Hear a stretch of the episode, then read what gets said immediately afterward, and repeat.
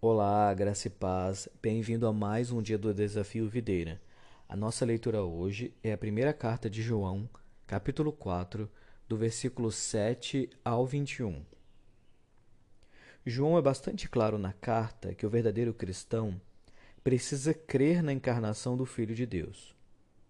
Essa doutrina não poderia ser negligenciada, nem relativizada, pois é fundamental para a fé.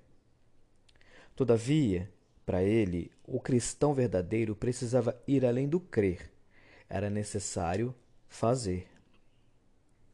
É por isso que o tema do amor é tão abordado na carta, pois quando se fala de amor, está se falando de fé prática, ou seja, se uma pessoa possui uma fé genuína em Jesus, ela precisa encarnar essa fé através do amor prático. É preciso sempre lembrar que quando se fala de amor cristão, não está se falando de aspectos sentimentais, mas de ação. Amar é fazer algo para o outro sem esperar retribuição. É importante sempre destacar isso, pois a nossa sociedade tem uma ideia romantizada do amor cristão.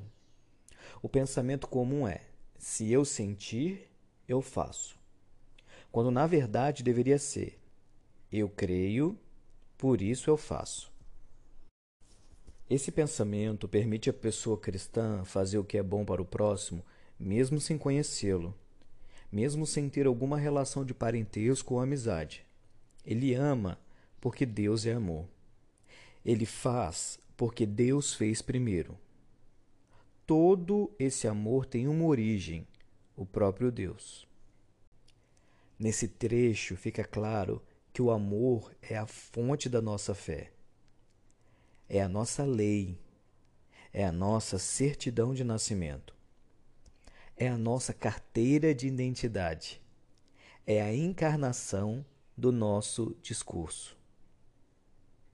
João também diz que o verdadeiro amor lança fora todo o medo. O que isso significa? Bem, significa que o nosso relacionamento com Deus não é pautado pelo medo da punição, mas pelo amor, que nos traz perdão.